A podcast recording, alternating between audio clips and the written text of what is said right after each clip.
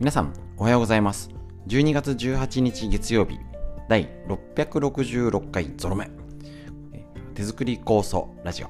本日も今週も笑顔でよろしくお願いします。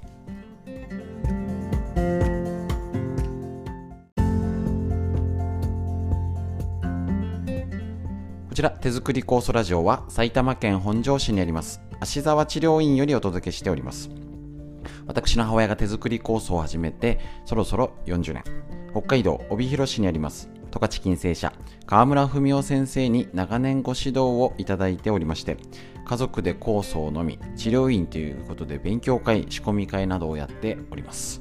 こちらですね、えっと、コロナ禍でね、いろいろなやり方を、えっと、変えざるを得なくなりましてですね、えっと、その時にスタートしたラジオ、耳から学べるということで、大変好評いただいております。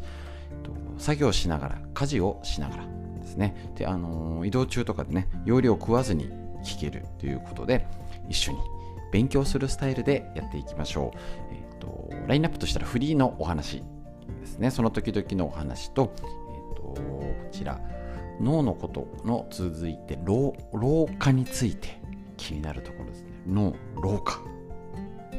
大事ですね。その後みんな知りたい東洋医学の知恵ということで、え、ー、と、酵素の基本基、酵素、酵素、酵素っていうよりは、酵素作ってる方が、え、ー、と、さらに酵素が発揮できる体づくりのヒント、こちらをお伝えするべく発信しております。なので、ぜひお友達とかご家族にこういうの知ってたとかっていうネタにもなるようにできたらなと思っておりますので、えっ、ー、と、ぜひとも本日もよろしくお願いいたします。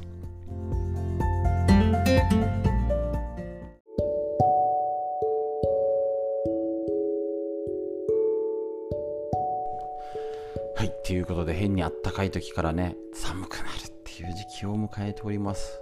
不利の話としてね、えっ、ー、と、火について確認していきましょう。温めなきゃいけないの。もちろん、そうね、常識中の常識って、わざわざ説明する必要もないんですけど、ちょっとやっぱりこの天気との兼ね合い、最近お伝えしております。えーと、天気によって体調がっていうのは、まあ、影響ある人とない人もいるし、まあ、それよりは普通は何かしようって言ったら食べるものを変えてとかねそういうことを考える方が多いんですけどちょっと今ねこの天気の影響を見くびるとだいぶ健康を害するなっていうのが今年特に分かりましたよね。だから今まで以上に今までもまあそんなに、まあ、気にしてはいたけどちゃんと対処しなきゃっていうことですね。なので、えっと、そのために体あの体温のことについてですねえっとやっていきましょう。こちら、えっと、免疫を高めると病気は勝手に治るっていうアボトール先生の牧野出版ムック監修してる本ですけれどもね、まあ、これこの手の本はいくつか出ておりますしアボ先生の本とかもありますけどあの低体温が良くないってことなんですね。でこれってただ寒い冷えてるっていうだけじゃないんですよね。例えばこちら例を紹介してるのは心身に過度なストレスがかかって要は頑張んなきゃやんなきゃあれしてこれしてって交感神経優位な状態が長く続くと血管が収縮して血行障害になっちゃうんですね。こういう例もあるってことです。だからただ冷やしたから寒いとは限らないよ。でまたこの天気なんかずっと3ヶ月も夏暑くてエアコンの中切れずにずっといて水分のバランスも悪くてなんか秋からおかしくて冬になったけど変にあったかくてだって汗ばむぐらいあったかくてもう真冬の温度になっちゃうんですよ。要は体が追っつかないこのバランスが崩れて温度の割には血流が悪くて冷えを感じてるって状態でしょうか。体の末端まで血液が届かず熱や酸素栄養が運ばれないと体温調節が働くなって低体温低酸素状態になる。こうするとミトコンドリア系ですね。十分働かずにエネルギー不足になって免疫力を招く病気になる。これになっちゃまずいってことなんですね。えっ、と特に35.8度が最低ライン結構35度台って方結構いてね、あのコロナでこんなに あの体温毎日測るって習慣になってる方増えましたよね。意外と多くてであの聞いたことあるのが37.5度超えないと会社出社しないでってなるんですけどもともと35度台が37度な前半だと普通の人の38度ぐらい熱があるけどいや出社してしなきゃダメですって言われちゃったんですみたいなねこういうね状態も体温低体温ってあるんですけど本当にこの低体温は病気への切符ですよね。この低体温もう要はあのミトコンドリアのエネルギーがうまく働かないよ。そうすると結局酵素飲んでてもうまく働かないじゃんってことなんですね。だからもう温めるしかない。ね。もう悪いっていうのは良くないけどもうここで本腰入れて冷やさないようにする。で結構してるのがいや一応靴下重ねてたり腹巻きしてます。よく例えて言ってるんですけど水筒に水を入れてても温まりません。単純です。ね。あったかいお湯を水筒に入れるから保温できるんですね。だから保温やって意味なくはないんですけど中の巡りよくしないとダメなんですね。で結構多いのが治療してて思うのがお腹とか背骨背筋背中とか中心をやってるとまだ手先足先やってないのにああ手がじんわり温まってきました。循環してないんじゃんっていうことなんですね。だからやっぱりまずは温めることですね。でこれが低体温から脱却に役立つ4つの極意っていうのがこの本だと早寝早起き自律神経のリズムまあ食べる時間結構やっぱコロナになってさらに家族も減ってさらになんか朝昼晩のリズムが狂ってる方なんか年齢が高い方でも増えてる気がします。しっかり体を温める。入浴なんてみんなしてますから温め方を工夫するとか。で体を動かす。ストレッチ。もう絶対ですね。もう最近やっぱなかなかできなくて。で病気になったらまあしょうがないよねっていうしかないと。で日光浴の習慣。やっぱ朝日を浴びるって大事。特に午前中ですね。ちゃんと体温が上がればミトコンドリア系が働き代謝がアップエネルギーが作られて活性酸素が除去細胞が元気になって免疫力アップします。しっかりこれから温めること温度下がるっていう時にやらなかったらいつやるんでしょう。ね、もうどんどん葉っぱかけていきますのでしっかり温めていきましょう。逆にちゃんとできている方あよし免疫力が上がってるぞと偉いぞとちゃんと自分を褒めてあげることも忘れてやってることをちゃんと自覚して OK ちゃんとねそれも自覚していきましょう。フリーの話以上です。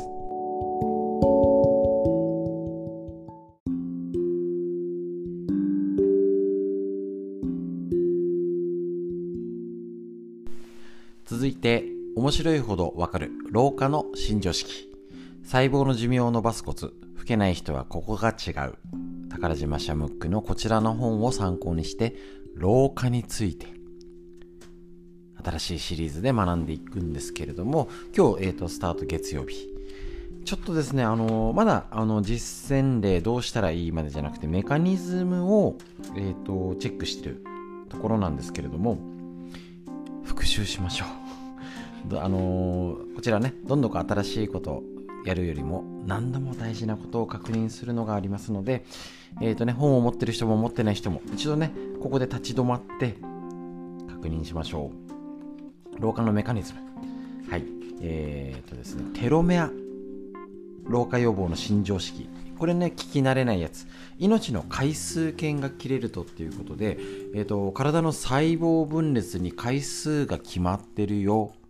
みたいな感じで新旧生まれ変わって細胞分裂するっていうのが要はどんどん、えーと、やりすぎるともう止まっちゃってもう老化しちゃってダメだよっていう状態。怪我や病気や強いストレスを防ぐっていうのでポイント。細胞分裂しすぎるとダメだよと。で長寿遺伝子。活動スイッチですね。2000年に発見されたサーチュイン遺伝子横文字結びサーチュイン遺伝子。これが活性化されれば糖尿病が予防肥満が予防神経細胞守ってテロメアのさっきの言ったテロメアも防いでくれる。このスイッチオンが適度なカロリー制限と適度な運動。もう絶対運動大事ってことですよね。で老化した細胞を除去する最新薬っていうのが、まあえーと、肥満や血管のつもり筋力低下も解消するよっていう GLS1 みたいななんかねありますけどもね。そういうのもいろいろ分かってきたり結局、えーと、老化がスタートするのは毛細血管からだよと。血流大事ですね。今手先足先冷えてるってことは老化を後押ししちゃうってことですよね。そしたら手をく足をくするとかね。やりようが見えてきますね。理論が分かるとね。で脳の血流ねゴミですよね。アミロイド β ってやつがゴミが溜まっちゃうのはもう40歳からだよと。でホルモン不足。やっぱねホルモン結局リズム。ホルモンですね女性ホルモン男性ホルモンだけじゃなくていろんなホルモンが一日体を動かしてで細胞が炎症が起きるとどんどん体悪くなっちゃうよ。これが急性炎症急性のと慢性のがあって慢性がやばいよねと。やりましたね。で細胞を焦がす劣化させる AGE とフリーラジカルっていうのでやりましたね。酸化と糖化ですね。これが体に良くないよっていうのをやってました。で老化にしみしわたるみができる細胞ね。肌の細胞工場が老朽化したサインっていうのが体。ねしみしね細胞自体が悪くなっちゃったのがしみしわができちゃったよってことだしえっ、と筋肉量ですね。基礎代謝っていうのでやりました。もうねバーッとしか言ってないんですけど覚えてますか？はい。オーラルフレイル。ね、口の中の口腔ケアですね。が要介護の第一歩になっちゃう口のケやつですね。で、えーと、認知機能脳のどこが原因かっていうので場所によってやるよなんてことをずっとやって得体の知れない不調に悩まされたら成長ホルモン疑えということでバーッとや復習しましたけどこの辺のことが原因で老化促されてどんどん老けちゃうよ。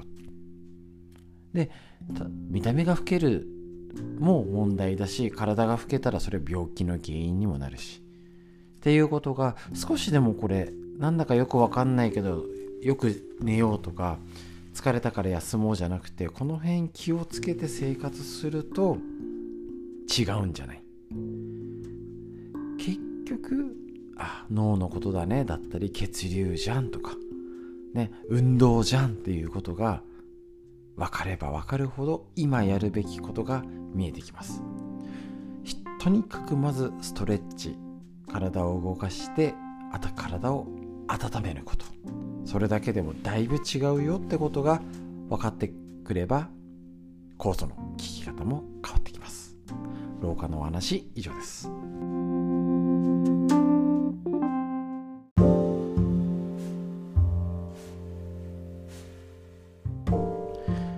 てみんな知りたい東洋医学の知恵。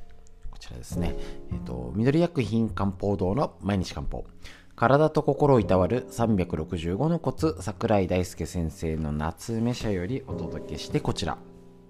日めくりカレンダーのごとく1日1個。勉強していきましょう。今日のページ12月18日。閉経後は皮膚や粘膜が乾燥しやすくなります。大事ですね。閉経すると腎の力が弱まります。これ女性はね、あのー、生理だったり妊娠出産更年期に大事なのが腎ですね。腎は人体の潤いを溜め込むタンクでありなるほど。その潤いを適切なところに送り込む仕事を担っている。いわば体の水道局のような存在でその腎の機能が低下すると皮膚や粘膜の潤いも失われます。その結果尿道が縮こまって小さくなり頻尿や膀胱炎になりやすくなります。また膣の潤いも減り性交痛につながります。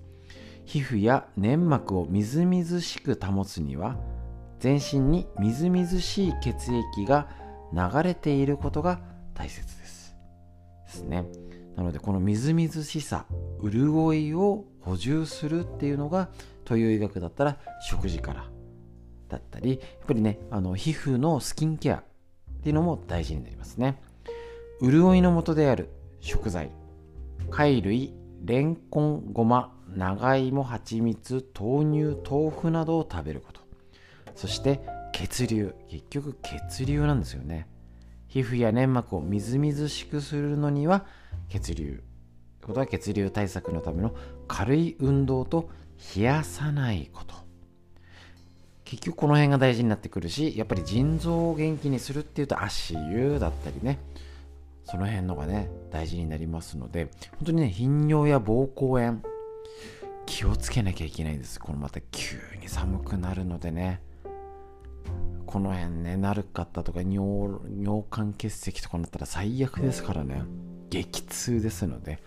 この辺の腎臓系の巡りも今悪くなりやすいっていうことにもなるしもともと弱い方は今ねしっかりケアする足湯したりとか、えーと、腎臓周りを緩む筋肉を緩めるっていうのに超大事な時期。今やるべき時ですので是非この皮膚や粘膜の乾燥っていうのも合わせて体もチェックしてみましょう。もちろんこれねあのー、お肌だけじゃなくて目とか喉とかその辺のもぜひ注意してみてください。東洋医学の知恵以上です。